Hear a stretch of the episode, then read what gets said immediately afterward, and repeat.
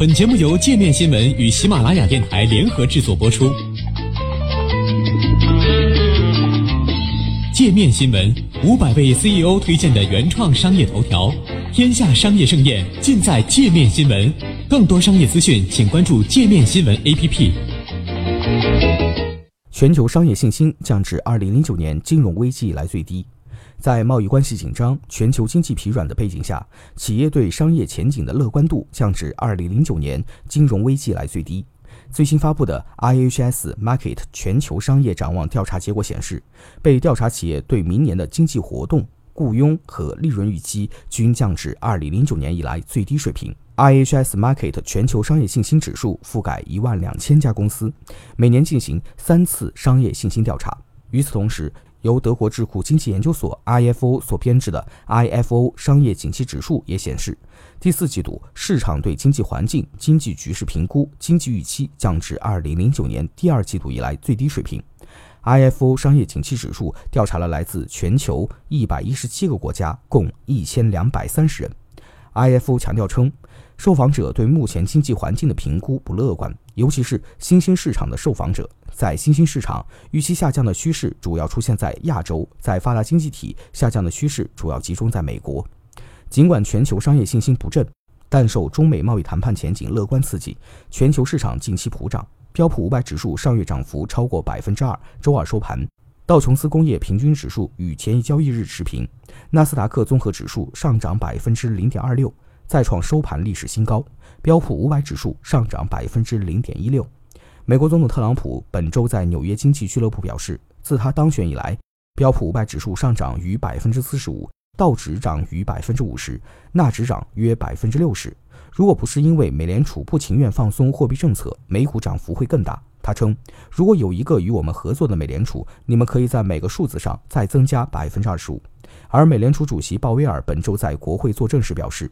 只要美国经济维持在现有路径上，美联储短期内不太可能调整利率。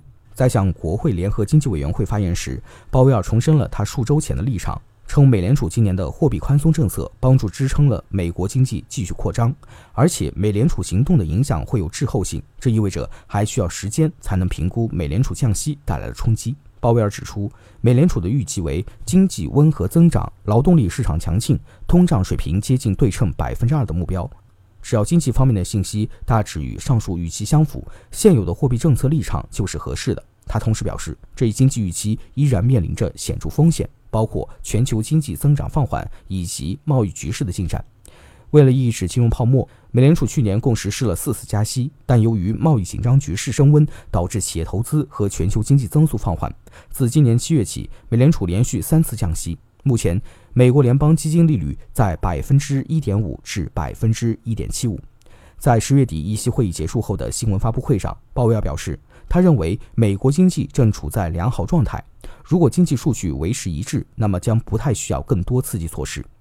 市场对短期内美联储再次降息的预期也处在低位。最新芝加哥商品交易所美联储观察数据显示，交易员认为美联储十二月维持现有利率不变的概率为百分之九十六点三，认为降息二十五个基点至百分之一点二五至百分之一点五的概率为百分之三点七。除了美联储之外，特朗普在经济俱乐部的讲话中还指出，未来可以进一步降低税率，希望美国企业能够回到国内。据华盛顿邮报报道。为备战2020年大选，特朗普经济顾问团队正在研究减税2.0版，即为中产阶级减税15%。值得注意的是，2018年中期选举之前，特朗普也曾喊出为中产阶级减税10%的口号。不过，中期选举结束后，他并未拿出具体的减税措施，最后不了了之。特朗普首席经济顾问库德罗拒绝透露美国政府对此次减税的态度。他强调称，这一减税计划仍处于初始阶段，特朗普政府还未对此做出最终决定。德意志银行首席经济学家斯洛克在近日发给客户的名单中也罗列了2020年全球经济和市场面临的二十大风险。这些风险中包括财富不平等、收入不平等和医疗不平等加剧。中美第一阶段贸易协议尚未签署。第一阶段之后的情况仍不明朗，贸易战的不确定性继续影响企业的资本支出决策。中国、欧洲、日本增长持续放缓，引发美元大幅升值，以及美国大选的不确定性及其对税收、监管和资本支出的影响。